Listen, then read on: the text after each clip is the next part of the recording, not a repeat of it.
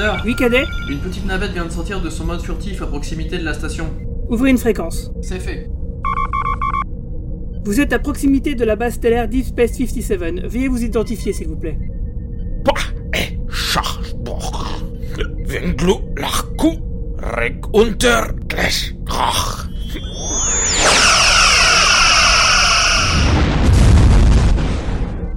Rapport de dommage. Dégâts très superficiels. La navette a vraiment très peu de puissance. Le traducteur universel est en panne. Qu'est-ce qu'il nous veut, et. J'ai fait Klingon deuxième langue au collège. On dirait que c'est un Klingon qui a un chagrin d'amour. Ouais, un Klingon bourré, quoi. Téléportez-moi ça en cellule et lancez le rayon tracteur pour récupérer sa navette. Alors si vous me cherchez, moi je serai dans mon bureau, j'ai une communication de Starfleet dont je dois prendre connaissance. Bien, Commander. Hopla. What you are about to experience will drive you mad. We face a powerful enemy. What is happening on this cube? Something far worse is coming. Do you believe in hell? Neither did I until I saw it. Unless we act quickly. Hell will come again.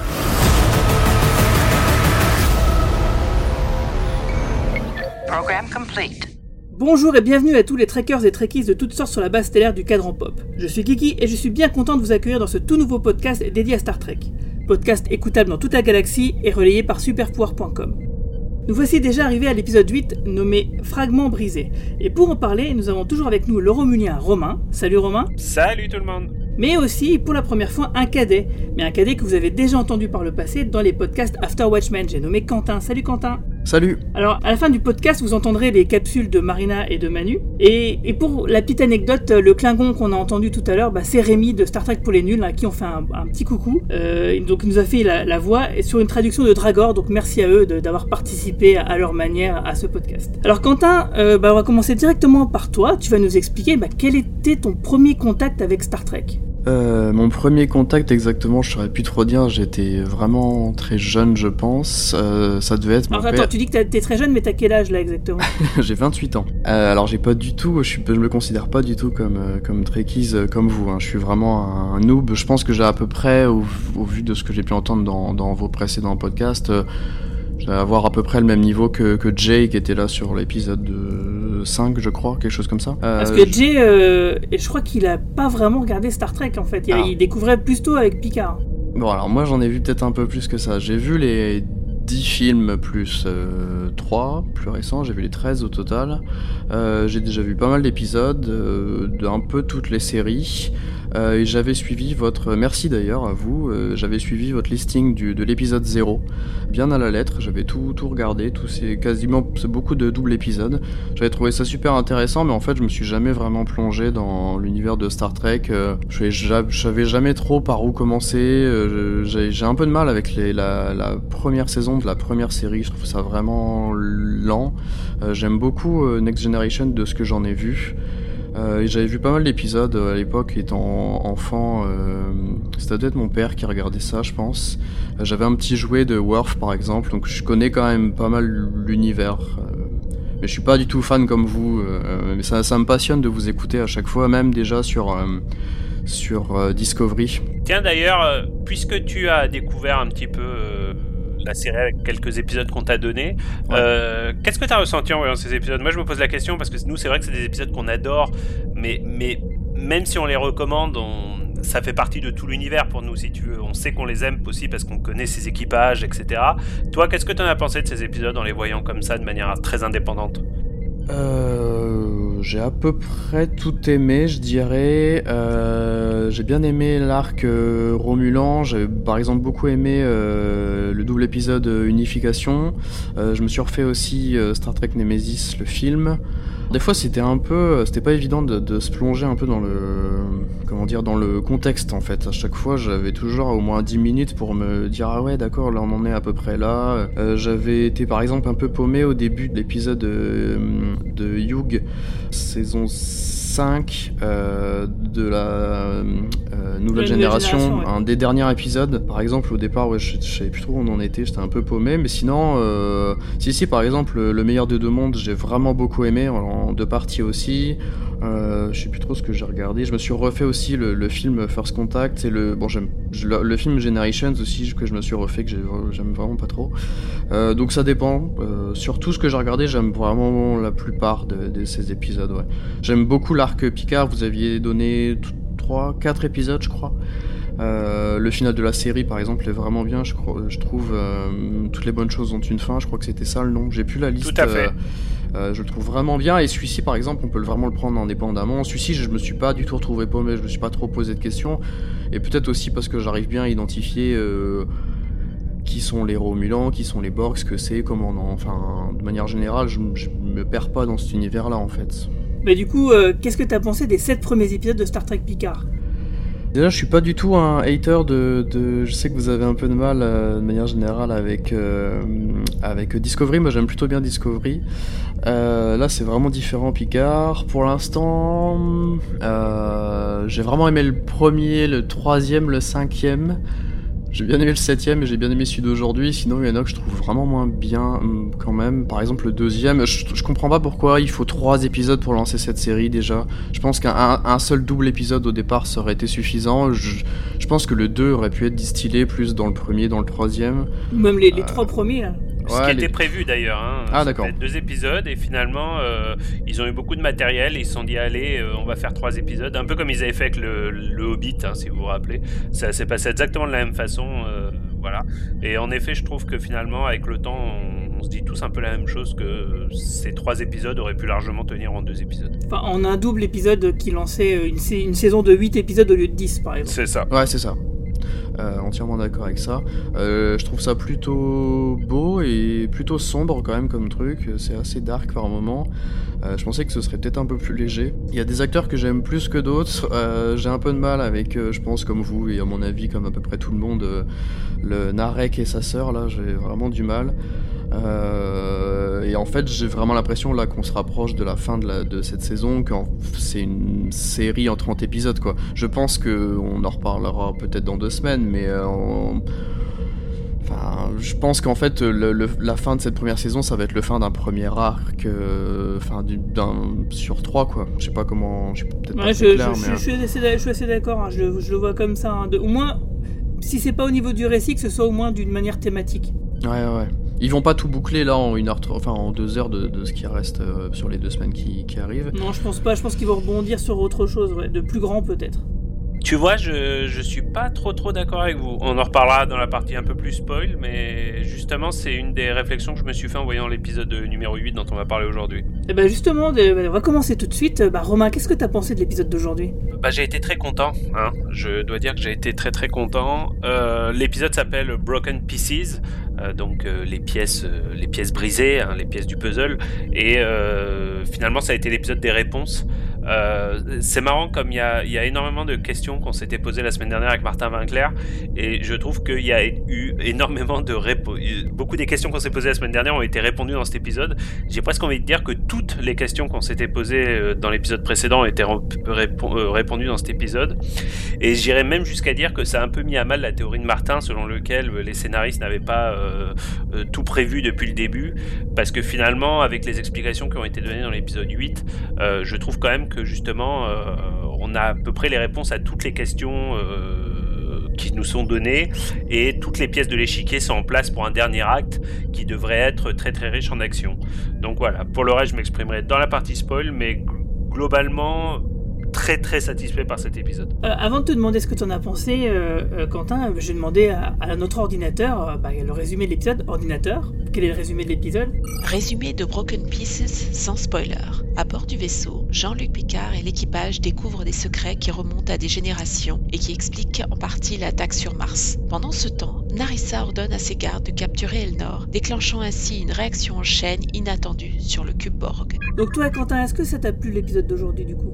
Ah oui, j'ai plutôt aimé, oui. Ouais, euh, j'ai trouvé, bah, comme Romain vient de, vient de le préciser, j'étais content d'avoir toutes ces réponses en fait. Euh, les scènes et alors étrangement j'ai vraiment du mal jusqu'à jusqu'alors j'avais vraiment du mal avec les scènes sur le cube Borg et là je les trouve vraiment pas mal ces scènes sur le cube Borg.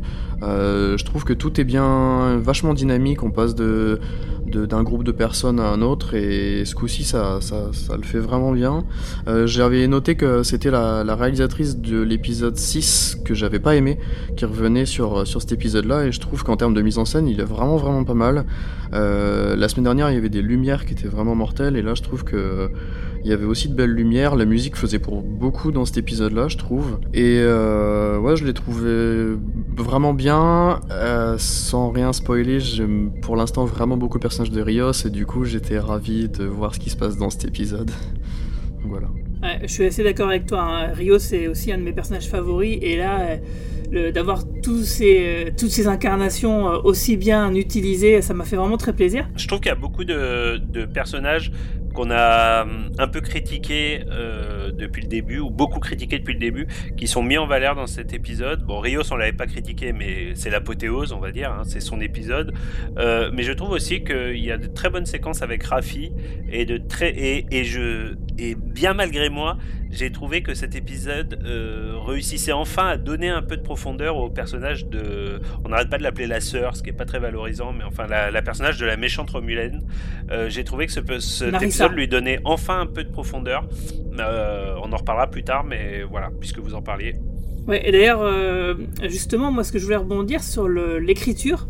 Euh, parce qu'effectivement, on en a beaucoup parlé avec Martin la semaine dernière, euh, qui nous disait, bah oui, euh, des fois il y a des trucs qui sont mal écrits, c'est à se demander si chacun s'occuperait pas de, sa partie et, que ce qui expliquerait que certaines choses sont réussies ou, d'autres, et pas d'autres, parce que effectivement les scènes sur le cube Borg sont plutôt réussies cette semaine, et d'ailleurs finalement il n'y a pas vraiment de, partie ratée. Il n'y a, pas vraiment de déséquilibre, mais il est à noter que Michael Chabon est le seul scénariste à bord de cet épisode, ce qui explique peut-être cela. Euh, donc euh, moi je suis assez content et effectivement je trouve que Narissa, donc euh, qu'on n'a pas arrêté de bâcher depuis le début de la saison, a enfin une vraie épaisseur et enfin intéressante pour autre chose qu'être la méchante qui est méchante et qui tripote son frère. et, Rafi aussi effectivement le fait qu'elle mène l'enquête, qu'elle montre que oui, effectivement, Jurati, elle s'en était méfiée depuis le début, qui, enfin plein de choses comme ça qui, qui montrent qu'effectivement, bah, c'est quand même quelqu'un qui s'occupe de la sécurité, donc elle est vraiment pleinement dans son rôle bah, d'essayer de comprendre ce qui se passe, etc. Et puis de remettre aussi Papy Picard un peu sur les rails. Donc j'ai trouvé qu'effectivement tous les personnages qui en général sont plutôt sous-évalués ou sous-utilisés, euh, bah là ils remontaient un petit peu, il reste encore peut-être un peu Jurati qui, pêche un peu, mais dans l'ensemble franchement ça, ça se passe plutôt bien. Bah, c'est qu'ici il y a quand même Elnor qui sert un peu à rien, mais bon on va entrer directement dans la zone spoiler donc on va en parler tout de suite de toute façon. Red alert Ah!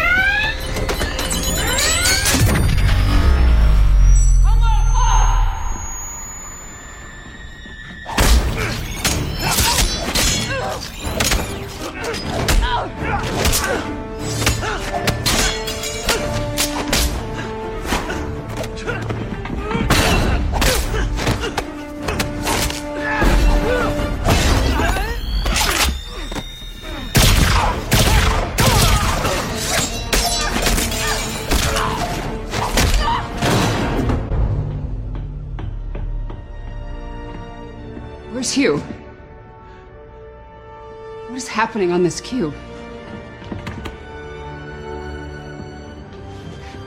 All right. I'm here. Program complete. Alors du coup, l'épisode commence euh, bah, comme d'habitude par un flashback hein, qui a été fait il y a 14 ans, euh, qui se passe il y a 14 ans, où on revoit donc O, euh, Narissa et Ramda, qui, dont on apprend dont c'est la tante, euh, ce qui explique euh, donc bah, les liaisons entre Narek, Narissa et le, ce qui, bah, cette ex-Borg sur le cube Borg.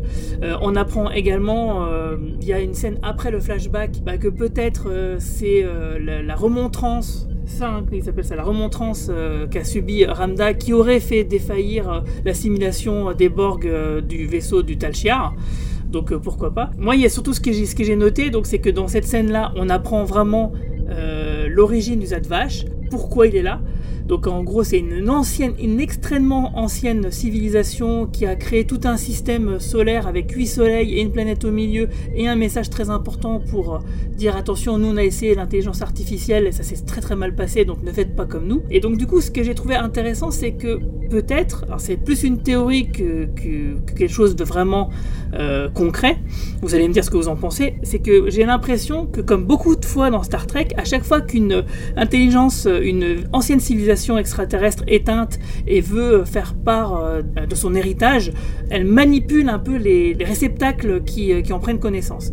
Euh, ça arrivait à un nombre incalculable de fois dans Star Trek. Hein.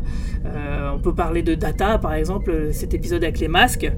Et donc je me demande si les Romuliens, parce que donc du coup, O, dans son petit monologue, elle explique que leurs aïeuls, leurs étaient venus sur cette planète-là il y a très très longtemps, donc on peut imaginer que c'est peut-être même avant le schisme romulien-vulcain et que du coup, bah, peut-être que justement cet avertissement est aussi accompagné d'une sorte de manipulation mentale qui oblige donc euh, les personnes qui ont pris connaissance de cet avertissement d'être comme des sortes d'hôtes euh, qui vont du coup euh, tout faire pour empêcher, un peu comme si c'était une maladie, comme si c'était un virus, quoi, tout faire pour empêcher l'intelligence artificielle d'émerger. Ce qui fait que peut-être Jurati, euh, le fait d'avoir une fusion euh, mentale avec O, bah, fait qu'elle était elle-même infectée et peut-être quelque part on peut considérer que le Zadvash, qui est une secte qui se perpétue, euh, et toutes les personnes avec qui elles auraient fusionné, ben, sont peut-être euh, finalement euh, agissent malgré elles quelque part. Qu'est-ce que vous en pensez?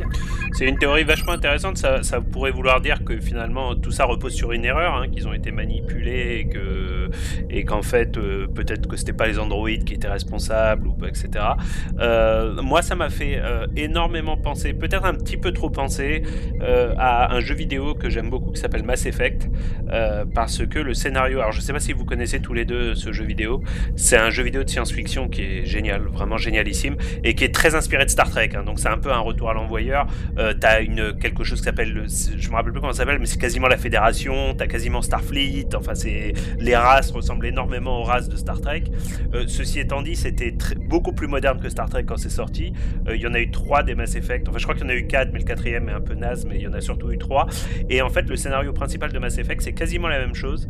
C'est-à-dire que les, le, la, fédération, on va dire, retrouve une alerte. Euh, il, y a, un espèce de messager comme ça qui leur transmet qu'une race euh, maléfique euh, va les exterminer s'ils ne font pas un certain nombre de choses.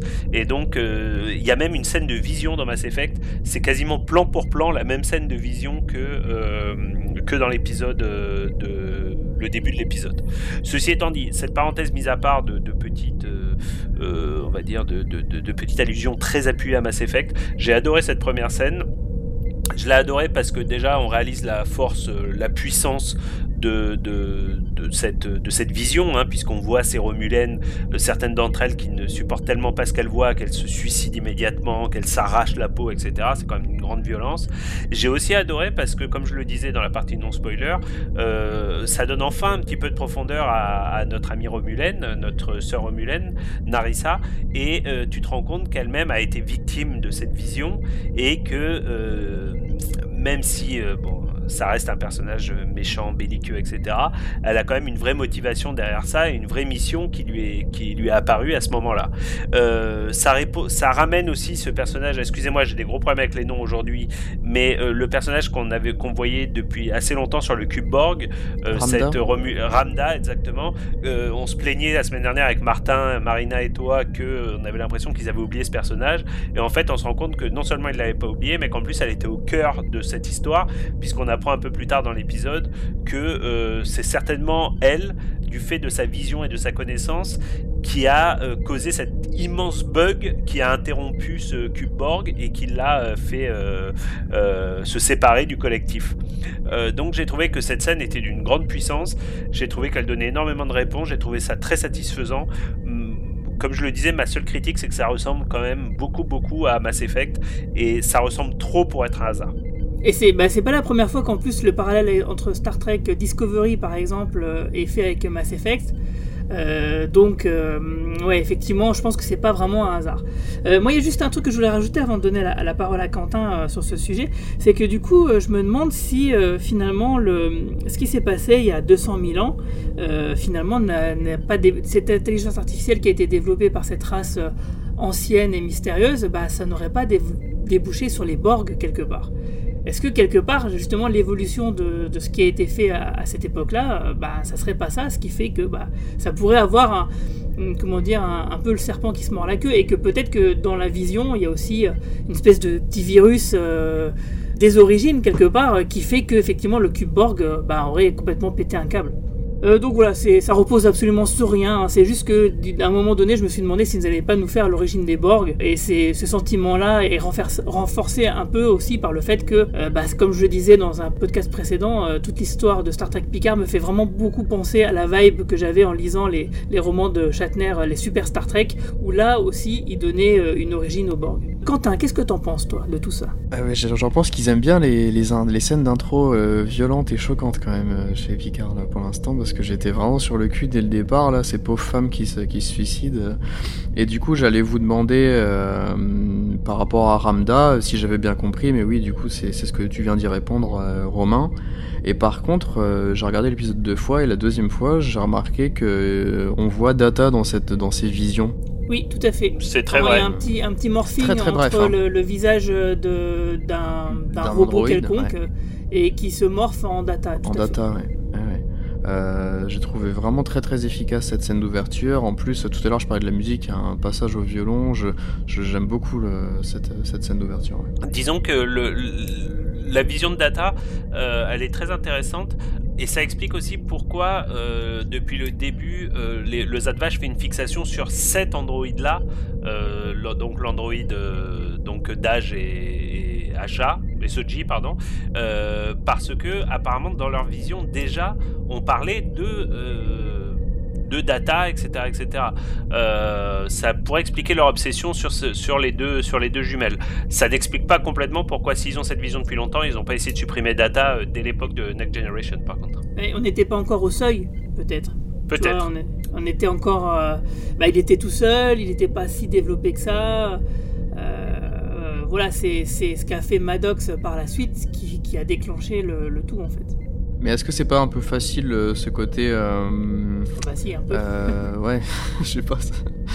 Je réfléchis seulement maintenant, hein, mais je, ouais, je me demande quand même. Bon. Bah, c'est, à la fois, comme disait euh, Romain, c'est bien parce que ça répond bien aux questions et on voit bien que du coup les mecs ils y ont pensé euh, en amont. Euh, pour autant, c'est pas ultra original, mais encore une fois, c'est euh, un truc typique qu'on a déjà vu euh, plein de fois dans Star Trek, sauf que là c'est, présenté d'une façon un peu différente, donc l'originalité elle est juste dans la, présentation, mais dans le fond, voilà, ce genre de truc, bon bah c'est, on n'est pas en territoire inconnu quoi. Et, surtout, je trouve, Guigui, cet épisode, quand même, ça répond quand même à une question importante. C'est c'est une série qui est 100% feuilletonnante. hein, on n'est plus dans le Star Trek de, l'époque. On n'est même plus dans Deep Space Nine. On est dans 100% feuilletonnant. Donc, il faut quand même essayer d'arrêter de, vouloir trouver toutes les réponses dans tous les épisodes. Il faut laisser le temps à la série de poser ses pions, etc., etc. Et, je te dis ça parce que il y a une scène qui est très courte qui apparaît, qui arrive juste après, qui est la deuxième scène entre euh, Picard et l'amiral Clancy. Et moi j'ai adoré cette scène, une fois de plus. Et euh, j'adore ce personnage, je l'aime. Je l'aimais déjà dans le premier épisode, mais alors là je suis tombé red dingue amoureux de l'amiral Clancy. Et euh, la raison pour laquelle j'en parle, c'est que moi j'ai beaucoup débattu avec des gens sur Reddit qui me disaient que cette scène était totalement manichéenne, que tu avais le gentil capitaine Picard qui était là, et que la méchante personne de Starfleet, tu te rappelles qu'il y en a vu ce débat aussi sur le podcast, euh, était méchante et qu'elle l'écoutait pas, etc., etc. Et moi, c'est pas du tout la perception que j'avais eue quand on avait eu le quand on avait vu le deuxième épisode. Je trouvais que c'était un débat entre deux personnes qui n'étaient pas d'accord, certes, mais que l'amiral Clancy avait de très bonnes raisons de ne pas écouter Picard parce que son histoire ne tenait pas debout, et surtout Picard avait un passé qui, qui jouait pas en sa faveur euh, dans les 20 dernières années euh, qu'on connaissait pas. Et là, on se rend compte que l'amiral Clancy, euh, euh, finalement, je vais dire on avait raison, c'est un peu prétentieux de dire ça, mais enfin on avait raison, Guigui, faut le dire quand même, et que l'amiral Clancy, en fait, voilà, non, c'était un chouette, c'est un chouette personnage qui a énormément de caractère. On se rend compte que le langage fleuri qu'on a beaucoup reproché en disant ah maintenant dans Star Trek ils disent, on se rend compte qu'en fait c'est surtout un trait de caractère de ce personnage en fait. On se rend compte que ce personnage aime utiliser un langage fleuri puisque là elle dit un bon ferme ta putain de gueule à, à, à- à C'est pas la seule. Ouais, mais disons que hum, c'est encore plus agressif dans son cas. On va dire qu'elle, elle est, elle est vraiment dans le dans, dans- dans l'insulte. Et puis on se rend compte que voilà, euh, ouais, ok, je me suis trompé, je t'envoie une flotte. Et la scène, et je sais pas ce que t'en as pensé, Guigui, mais moi j'ai trouvé la scène vraiment géniale. Et tu retrouves un Picard. Tu vois, autant dans le premier épisode, il, il avait cette image justement un très euh, prétentieuse, orgueilleuse. Autant là, il, il est à fond, quoi. Tu vois, il veut se battre et tout. Et, et il est beaucoup plus attachant. Et j'ai vraiment adoré cette scène. Et non, mais t'as raison, surtout que, comme tu le dis, on retrouve vraiment euh, Picard euh, dans ce qu'on dans connaît tu sais, de, son, de ce personnage, hein, cette assurance, ce, ce leadership un peu, euh, qui, ce leadership euh, qui, euh, qui s'autorise à écouter les autres. hein, donc c'est c'est quand même pas lui qui fait tout, hein, contrairement à Michael Burnham dans Discovery par exemple. Euh, il laisse quand même beaucoup de place aux autres personnages pour exister et que pour que eux amènent leur pierre à l'édifice. Donc c'est un bon manager dans le sens où il sait bien, il arrive à faire à tirer parti des compétences de chacun. Mais surtout, ce qui était intéressant, c'est que euh, dans l'épisode précédent, Riker lui suggère de contacter Starfleet. Euh, il y a réfléchi et oui, il le fait. Et il le fait. Et il y a trois scènes dans cet épisode de- qui montrent le retour de Picard. Il y a euh, le tout début quand Rios fait son espèce de petite attaque de panique euh, parce qu'il revoit, euh, il revoit son, le personnage de, de Dash qu'il a connu par le passé, où Picard est vraiment plein d'assurance. Il lui dit ouvre un, ouvre un canal de communication à Starfleet, etc. T'as vraiment l'impression de retrouver le capitaine Picard pour le coup. Une scène- on en parlera juste après Ouais, parce que je pense que ça va nous amener sur Rios. T'as la scène plus tard où il essaye de commander le vaisseau lui-même. Tu sais, il s'assoit sur le fauteuil du capitaine et il, euh, il, essaye de prendre le commande. Puis finalement, il se rappelle qu'il sait pas servir de ce vaisseau qui est beaucoup plus trop, moderne pour lui. Et puis t'as cette scène avec le avec Clancy. Et j'ai trouvé que ça faisait trois scènes du retour du Picard. Et d'ailleurs, sur les forums, il y a beaucoup de gens qui disent que même alors je sais pas si c'est une illusion d'optique, mais moi je le ressens aussi, que même la voix de Patrick Stewart change depuis deux épisodes par rapport à, euh, aux premiers épisodes, et on finit par se demander, est-ce que l'acteur était malade dans les premiers épisodes, ou est-ce qu'il a joué le truc tellement à fond? Je suis tout à fait d'accord et j'irai même plus loin. Euh, Il y a des mimiques, des sourires que Stewart euh, fait avec Picard, cette espèce de sourire en coin qu'on ne voit pas faire dans d'autres films comme euh, X-Men hein, pour les plus connus, que j'ai retrouvé là, quand par exemple à la, fin il discute avec Rios sur son passé, là, quand il avait l'impression d'être le seul à éveiller, quand il naviguait dans les étoiles sur le Stargazer. Euh, voilà, il y a, y a des mimiques euh, de, de jeu euh, que sur le Reliant, pas sur le Stargazer. Ah oui, pardon, oui, Reliant. exact, oui, exact, exact, t'as raison. Et alors là encore, alors euh, excuse-moi, puisque tu évoques ça, euh, je suis obligé de le dire. Le Reliant, donc un vaisseau qu'on a vu dans, Star Trek euh, 2, si je dis pas de bêtises, euh, je suis pas sûr que ce soit le même Reliant, mais on apprend que Patrick que Capitaine Picard a servi sur le Reliant dans une scène coupée de Tapestry. Donc ça veut dire que non seulement, euh, encore une fois, tous les gens qui disent ils ne connaissent rien à Star Trek, non seulement les mecs connaissent Star Trek, mais ils vont chercher du, du, lore jusque dans les scènes coupées de Star Trek The Next Generation en fait. Donc euh, on- là, on ne peut plus utiliser. On peut ne pas aimer Picard, mais on peut pas dire que les mecs ne connaissent pas leur série par contre. La scène où euh, Picard arrive avec euh, Soji à bord du, vaisseau et où euh, il y a la scène où le passage où Rios bloque là, je trouvais la, la façon de, Picard de réagir très étrange en fait. Comme, enfin, il lui parle mal et il voit bien que qu'il y a un problème, mais pour autant, je sais pas, j'ai trouvé vraiment étrange. C'est la seule scène qui m'a un peu gêné de l'épisode, un petit peu, hein, mais. Et il force, euh, allez, allez, euh, il lui dit pas, bah alors t'es mon collègue, t'es sûr que ça va?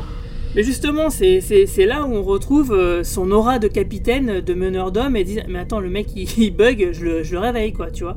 Et là, il est vraiment dans son rôle de, de capitaine, euh, parce que, bon, Rios, euh, dans- par rapport à la mise en scène, oui, tout est lent, etc. Donc le temps est distordu par rapport à. On, on ressent le malaise du personnage, mais les gens qui sont tout autour de lui, ils voyaient juste un mec euh, qui, Qui bloque qui peu, rêve, quoi, qui, Ouais. qui est planté là, et qui, à qui il se passe pas grand chose d'intéressant, d'important à, à première vue.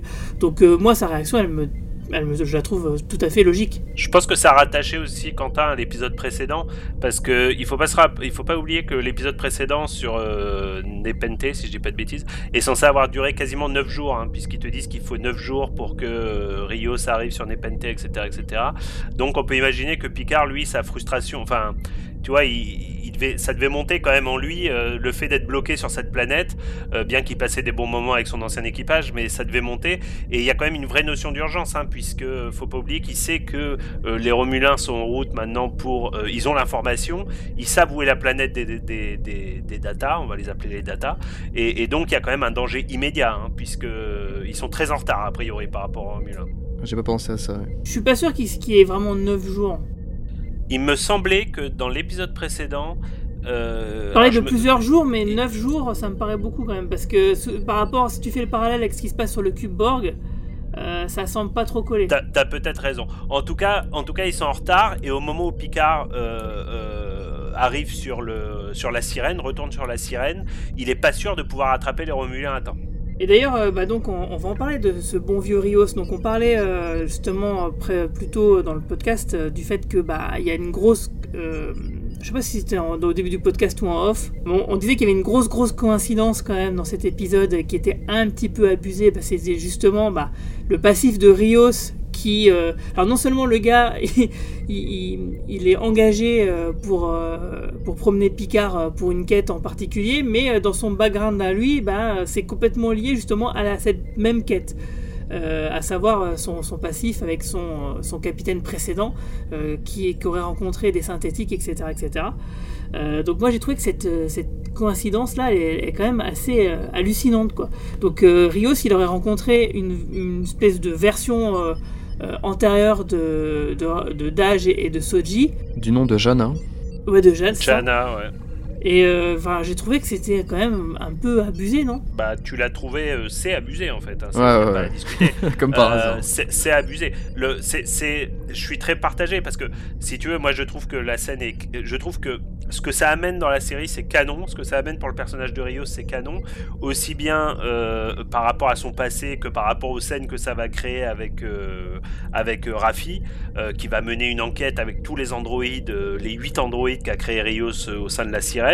Euh, mais par contre, c'est vrai que euh, ça repose sur une coïncidence qui est, euh, voilà quoi, dans, l'immensité infinie de l'univers, Rios a croisé la sœur de Dash, quoi. C'est bon, voilà.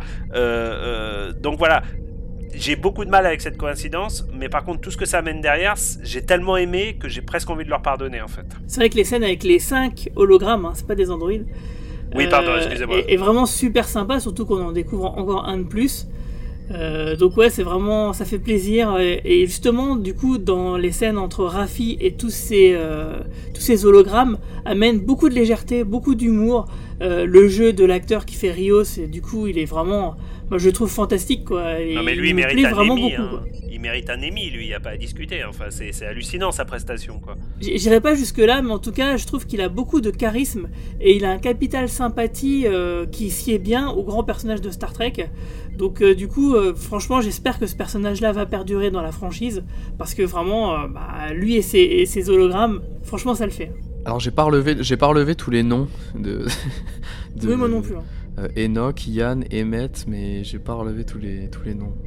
Il y a, quelque chose. euh, euh, alors, j'ai pas retenu les noms non plus. Il y a un nom que j'ai retenu par contre qui m'a fait. Voilà, j'ai adoré. Euh, je sais pas si t'as tilté, Guigui. Il te parle de son capitaine, hein, donc, qui, qui- s'est suicidé suite à un ordre qu'il avait reçu euh, de Starfleet. Euh, et Picard lui dit Tu sais, à la fin de l'épisode, Picard lui dit Tu sais, j'ai pas connu vraiment ton capitaine, mais je l'ai un petit peu connu parce que c'était le premier officier d'une de mes vieilles amies qui s'appelait Martha Bethanides. Et je sais pas si t'as tilté, Guigui, mais en fait, Martha C'est la, sa, sa roommate dans l'épisode Tapestry, en fait, de Ah, Star Trek The oui. Next Generation. C'est sa roommate avec lequel il tombe un petit peu. Enfin, tu te rends compte qu'il aurait pu avoir une aventure euh, s'il l'avait vécu un peu différemment, etc. etc. C'est Et celui voilà. où il a son, son histoire sur le cœur. Là. Exactement, exactement. Avec Au- auquel ouais. il faisait déjà référence dans l'épisode d'avant, hein, puisque tu te Oui, on- rappelles. on l'a- en on l'a a- pas dit, c'est on vrai. a- ouais, on en a pas parlé. Quand elle, euh, quand la petite euh, euh, Kestra menace de lui, enfin menace, comme une enfant le ferait, de lui tirer dans le cœur. Il lui dit, tu sais, mon cœur est en d'uranium, je crois, ou je sais pas quoi. C'est aussi une allusion à l'épisode Tapestry. Mais, mais voilà, encore, un, encore du bon fanservice que j'ai trouvé euh, vraiment quali. Et j'ai trouvé ça très émouvant, moi, ce, voilà, ce, ce, capitaine qui n'a pas supporté les ordres qu'il avait reçus, etc., etc., trahi par son, trahi par Starfleet, enfin pas par Starfleet, hein, par, euh, si je dis trahi par Starfleet, je vais encore me, euh, je vais, je vais me prendre, je vais me mettre à dos les, les puristes, mais trahi par une traîtresse de Starfleet. J'ai vraiment trouvé cette histoire vraiment super émouvante. Picard il dit quand même que si un Starfleet il l'a quand même trahi parce qu'ils ont un peu trahi leurs idéaux parce qu'ils se sont laissés aller à la peur etc donc euh, ça, ça marche et j'ai aimé le fait qu'on n'ait pas eu de flashback. En fait, c'est très bien expliqué, raconté, et ils n'ont pas besoin d'avoir recours au flashback en fait pour ce passage-là. Et absolument. Et on parlait de Rafi, on disait que l'épisode euh, mettait bien en valeur Rafi également. Et c'est vrai que Rafi dans cet épisode euh, est en mode détective, sans euh, un peu son surjeu qu'on lui reproche parfois, sans son côté un peu euh, c'est un peu vieille, euh, vieux détective alcoolique, etc. Là, j'ai trouvé qu'elle était juste passionnée par son truc. Et j'ai trouvé que les scènes fonctionnaient vraiment toutes super bien, avec l'apothéose où les 8 sont là en même temps. Où là, c'est quand même une Cinq, performance. les cinq. Les 5, pardon. Où là, c'est quand même une, une performance d'acteur euh, euh, extraordinaire. Enfin, moi, j'ai trouvé extraordinaire. Ouais, oui, parce Ouais. qu'il est vraiment. euh, euh, le, ouais, le personnage, on sent qu'il peut être héroïque et en même temps vraiment drôle. Et ça, c'est c'est un truc qui fait vraiment, vraiment plaisir. Il y a aussi la scène euh, super intéressante. euh, là, c'est bien parce qu'on est beaucoup dans la discussion dans cet épisode. Euh, il y a de l'action, certes, hein, sur le cube Borg, hein, il se passe beaucoup de choses, mais on a aussi beaucoup de discussions, d'introspection, notamment entre Soji et Picard, où ils parlent de data. J'ai trouvé que cette scène était aussi assez émouvante, assez juste et, et montrer encore une fois quelque part je trouve une bonne compréhension du personnage de Picard quand justement Picard reconnaît que lui-même comme Data finalement c'est assez peu exprimer ses émotions et les explorer Euh, même si c'est euh, on va dire c'est plus ou moins vrai quand même hein. c'est toujours un personnage qui a été montré comme étant froid et distant et qui avait du mal un, peu à se rapprocher des autres hein.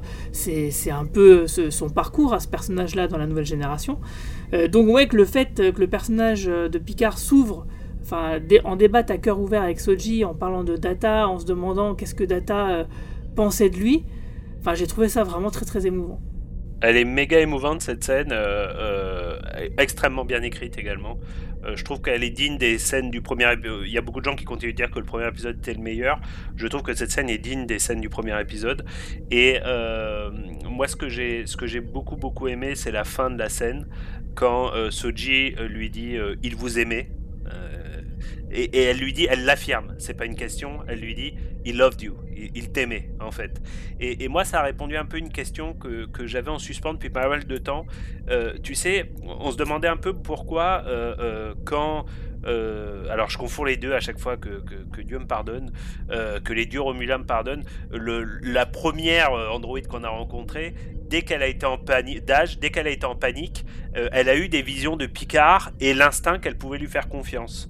Or, euh, quand c'est le cas de Soji, elle n'a pas le même réflexe, elle se méfie de Picard, et on se demandait comment ça se faisait que le premier androïde avait eu tout de suite la vision de Picard, et pourquoi le deuxième androïde ne l'avait pas. Et finalement, moi, ma théorie, c'était de dire, elle l'a peut-être également, mais simplement à ce moment de l'épisode, elle a tellement perdu tous ses repères, elle est beaucoup plus en détresse que ne l'était sa sœur dans le premier épisode, et du coup, elle a tellement perdu ses, re- ses repères qu'elle n'est pas sûre d'elle-même, en fait, si tu veux. Elle n'est pas sûre de ce qu'elle croit elle-même. Et le fait qu'elle lui dise He loved you, moi, ce que j'ai compris, c'est qu'en fait, elle ressent également les émotions de Data, comme les ressentait sa sœur, mais que elle avait décidé de les occulter. Et à ce moment-là, elle révèle en disant il t'aimait qu'elle ressent également les émotions de son père, comme sa sœur ressentait les émotions de son père. D'ailleurs, je vais, je revenir un peu sur ma théorie euh, qui fait que peut-être euh, l'intelligence artificielle de, la civilisation ancienne euh, pourrait, aurait pu donner naissance au Borg. Je me dis que c'est peut-être une des raisons qui fait que bah, Soji a été envoyé sur le cube Borg pour enquêter, pas seulement Ramda. Quel intérêt Maddox aurait eu de savoir qu'est-ce qui a causé euh, la défaillance de ce cube Borg via Ramda J'allais vous demander un peu en fait justement.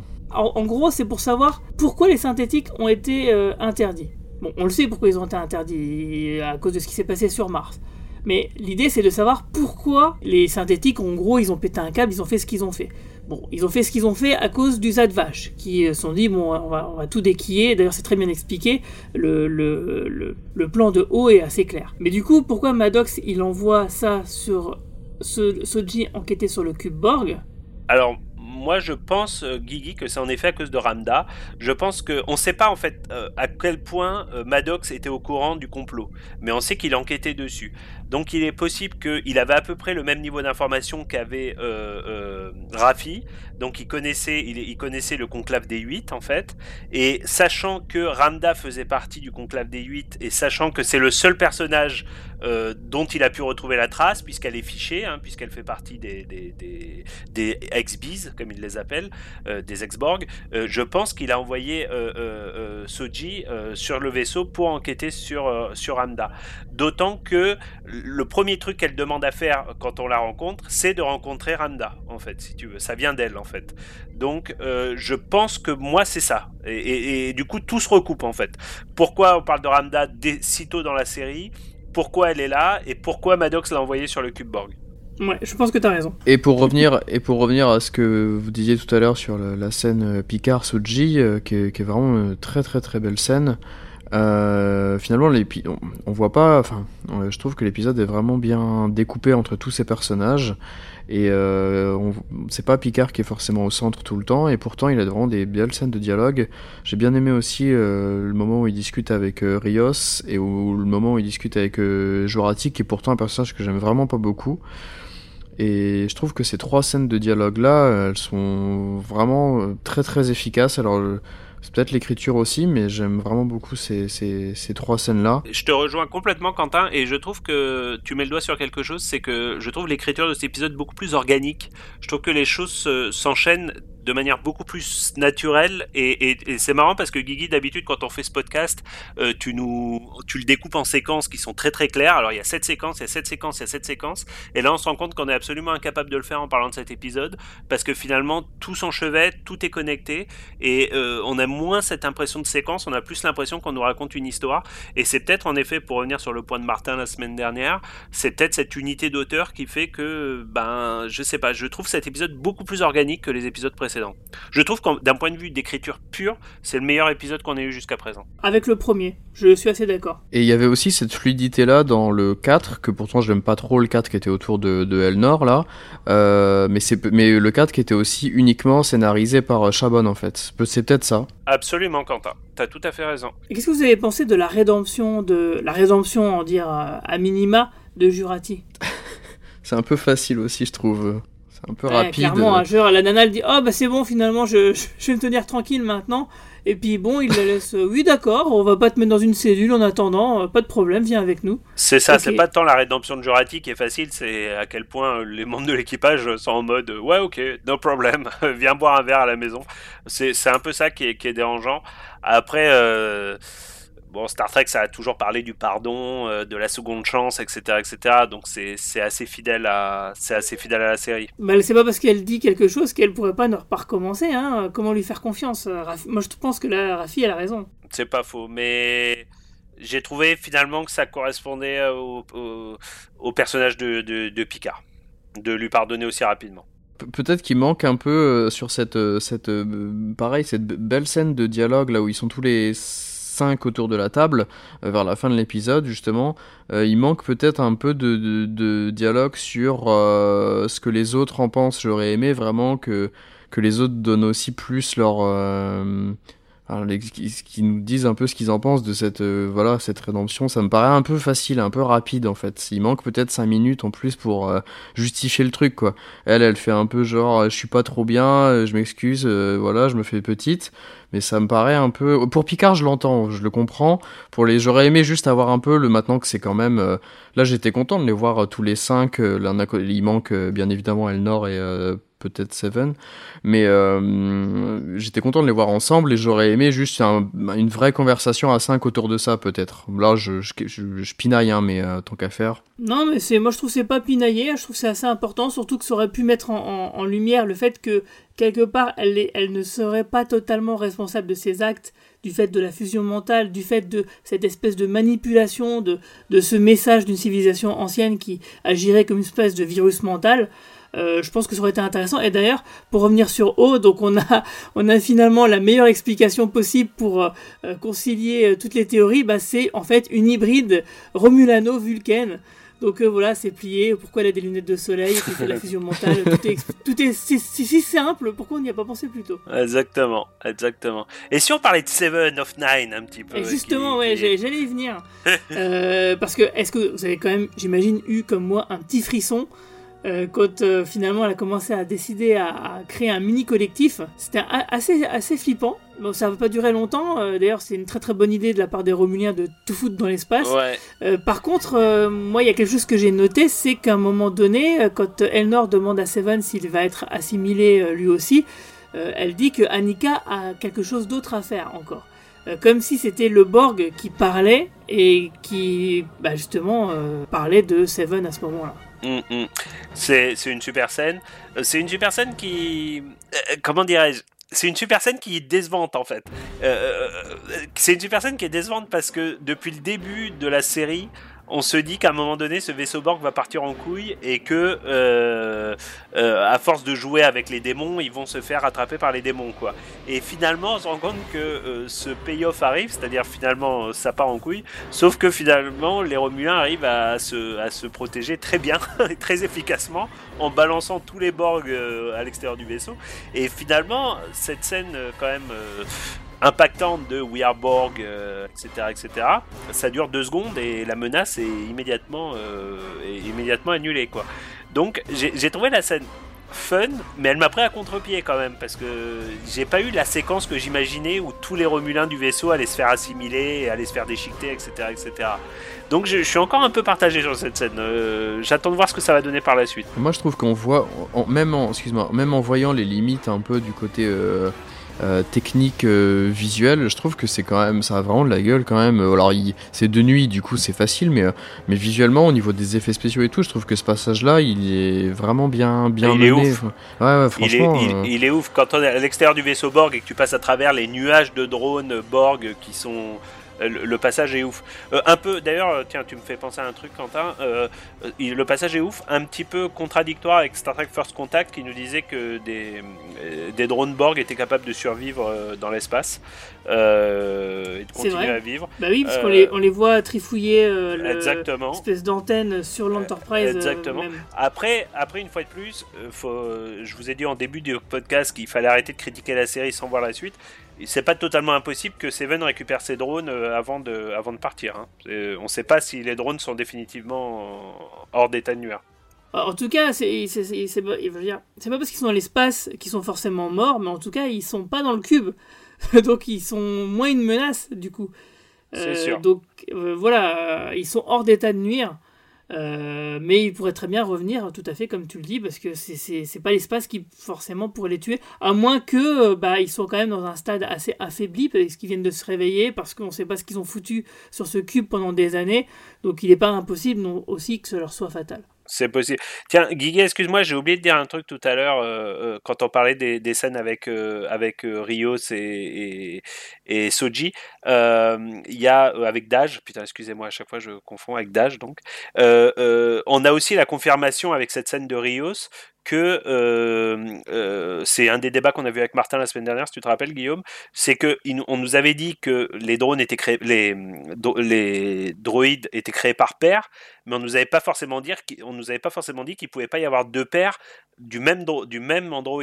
Et cette fois, on a la confirmation définitive qu'il n'y a pas que deux Soji et Dash, il y en a peut-être 4, 6, 8, un peu comme dans Battlestar Galactica. Ça se trouve, on va, on va arriver sur une planète qui va être composée de, de, de milliers, de milliers de Dash et de Soji en fait.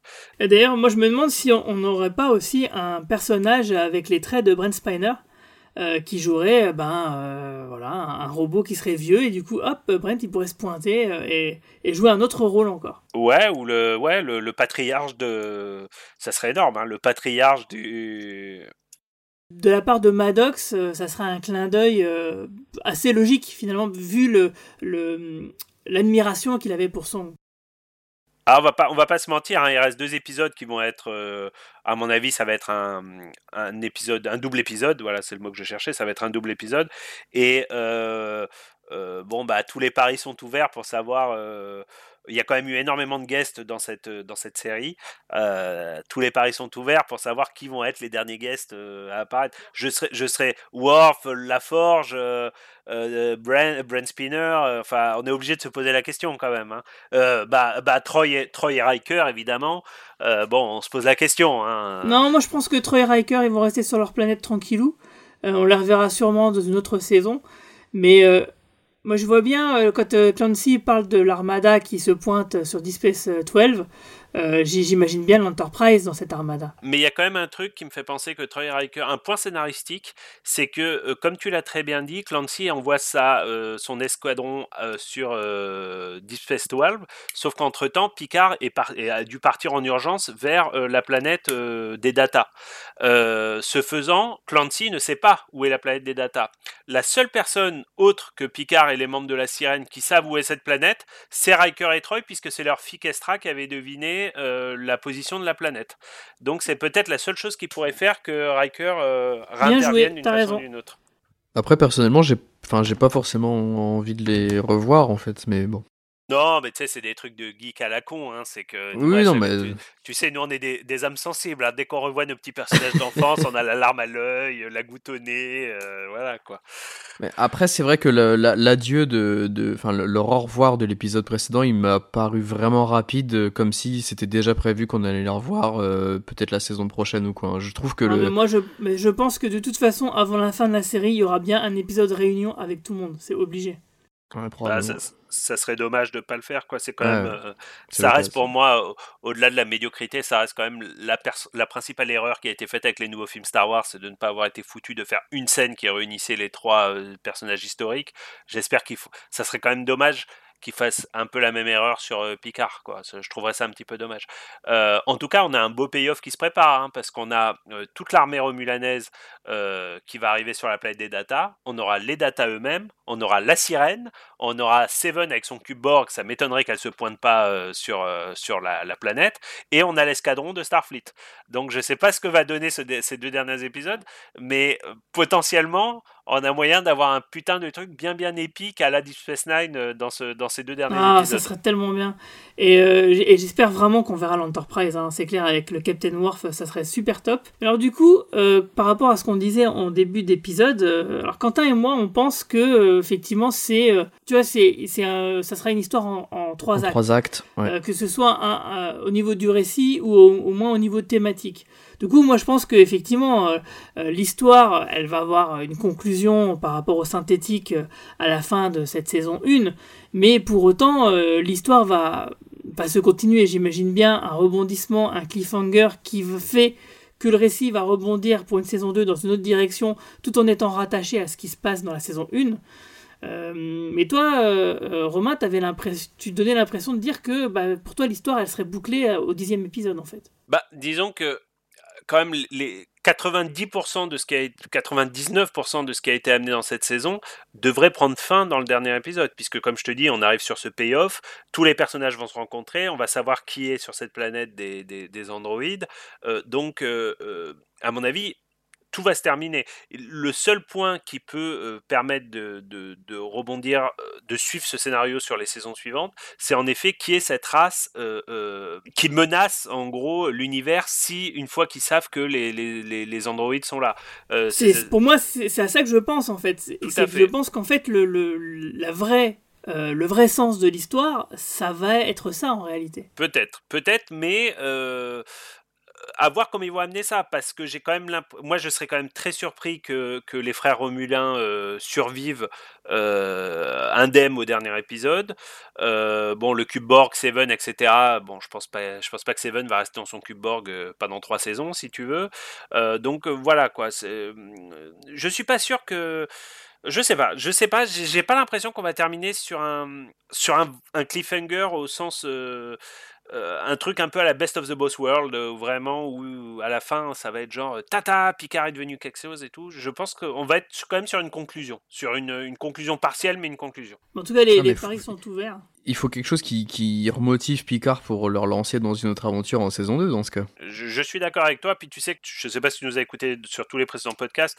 Moi, moi, il y a quand même un truc qui me, il y a quand même un truc qui m'inquiète et on en avait déjà parlé, c'est que euh, Michael Chabon quitte la série. Or, moi, je trouve quand même qu'il on sent quand même de la brillance dans cette série. Voilà, je- on peut en discuter, on peut plein, mais il y a quand même des moments d'écriture de, de, de brillance.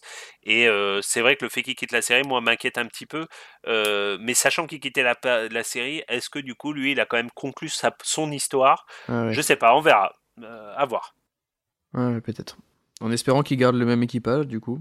Oh bah ça c'est sûr, je pense. hein. Ça m'étonnerait qu'ils changent les personnages. Non, En mais c'est cas- une question légitime, hein, Guigui, parce que la question de Quentin est légitime, parce que même l'équipage, il est quand même directement lié à cette mission un peu, Ah oui. un peu, un peu, comment dirais-je, euh, cette mission secrète depuis. C'est pas secret, c'est pas le bon mot, mais euh, c'est-à-dire qu'à partir du moment maintenant où, où Starfleet est, euh, est dans la loupe. Euh, Picard n'a pas vraiment de raison de rester sur un vaisseau civil, euh, tu vois ce que je veux dire, Guigui? Donc, si on apprend dans le dernier épisode qu'en effet il y a une menace terrible, etc., etc., et que Starfleet euh, accepte les explications de Picard, ce que semble être le cas de, de, puisque Clancy accepte de lui envoyer une escadre, même ça, en effet, ce vaisseau civil n'a plus vraiment de raison d'être. Donc, même ça, je trouve que la question de Quentin, quand même, nous interroge, quoi. J'ai du mal à imaginer qu'ils se débarrassent du casting pour, au profit d'un autre. Euh, en tout cas, avant de conclure, on va écouter les capsules de Marina puis de Manu. Captain, incoming message. Alors, j'ai trouvé l'épisode très efficace et très très bien ficelé. Le début de l'épisode m'a fait penser au rituel druidique très New Age, Stone Age et même à Outlander ou au bouquin de Marion Zimmer Bradley, Les Brumes d'Avalon, que je lisais lorsque j'avais une vingtaine d'années. Le Zadvash a les mêmes vêtements que les druides. On découvre aussi les liens qui unissent Narissa, O et la Romulienne mystique qu'on a découverte sur le cube. Et je trouve que les liens font sens et expliquent beaucoup l'intrigue. Toutes ces scènes sont très efficaces. Alors j'ai trouvé que deux scènes particulièrement étaient très très spectaculaires. La scène du début, euh, qui fait très rituel druidique sur une planète euh, éloignée, avec euh, toutes ces femmes qui deviennent folles en ayant ces visions, et puis euh, il y a les élus. Et euh, la deuxième scène que j'ai adorée et trouvée euh, très très efficace, c'est la scène où Seven se reconnecte au collectif. Euh, la manière dont les câbles se connectent à sa colonne vertébrale, comme une véritable reine Borg qui se réveille et qui réveille les Borg. Voilà, la scène est très bien tournée. Elle dure euh, 30 secondes, mais elle est magnifique.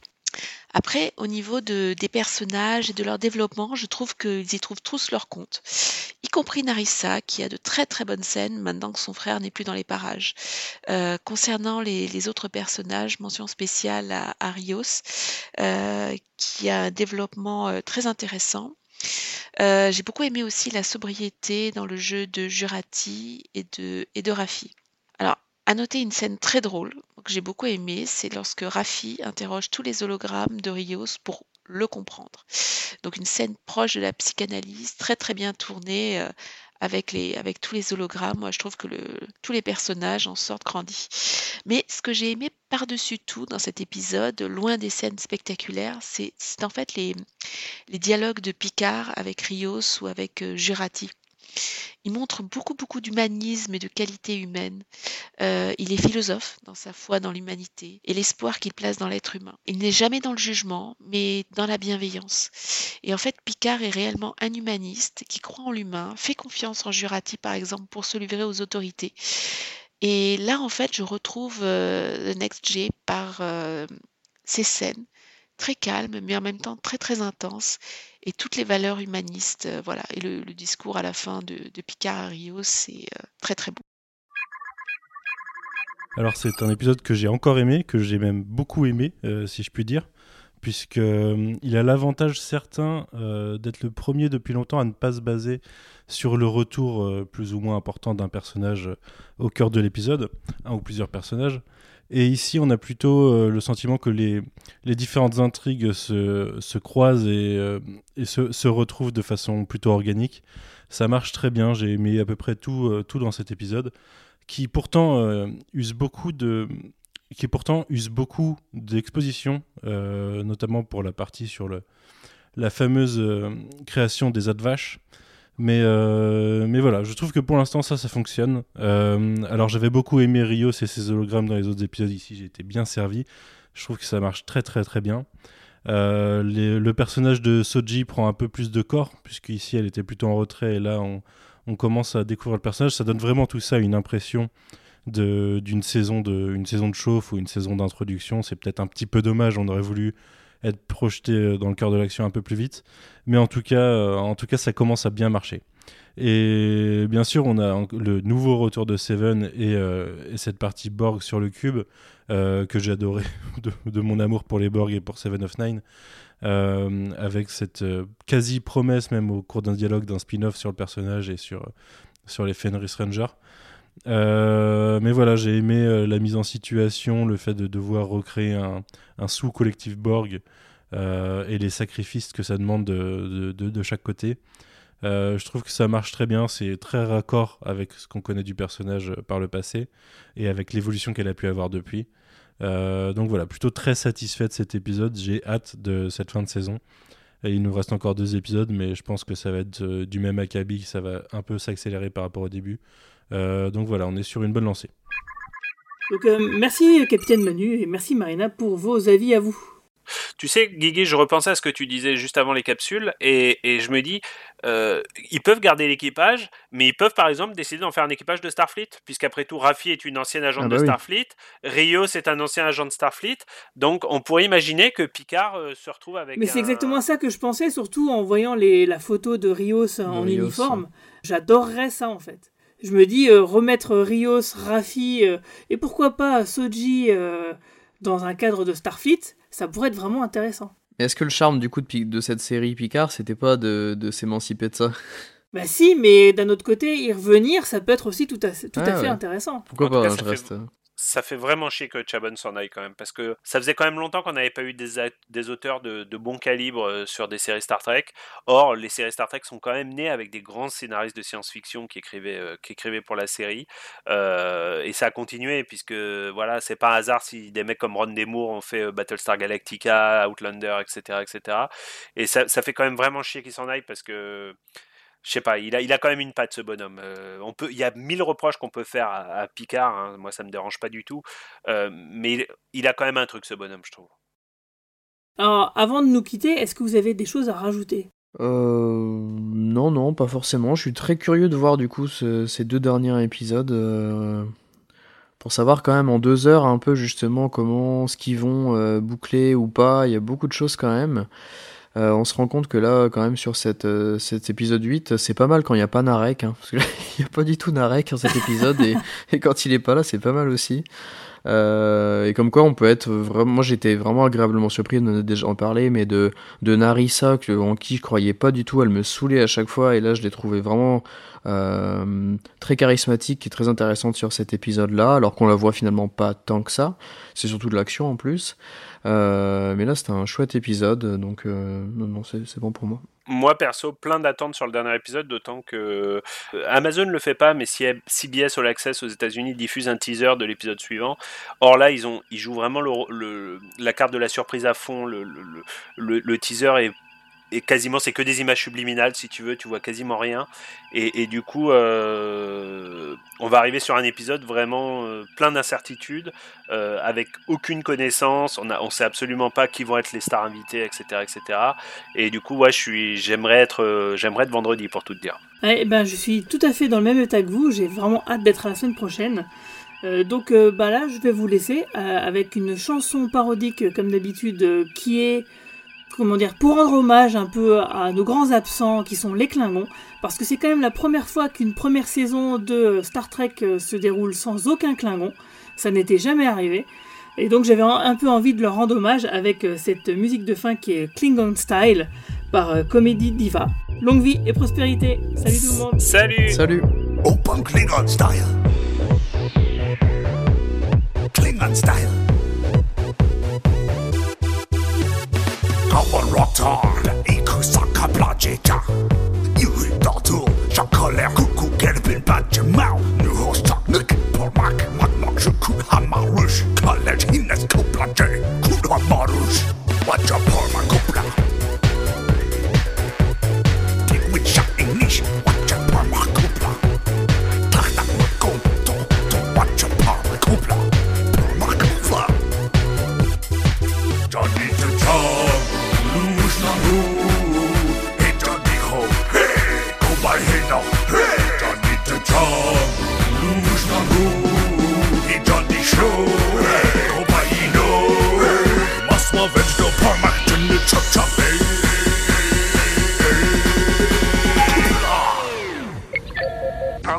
complete.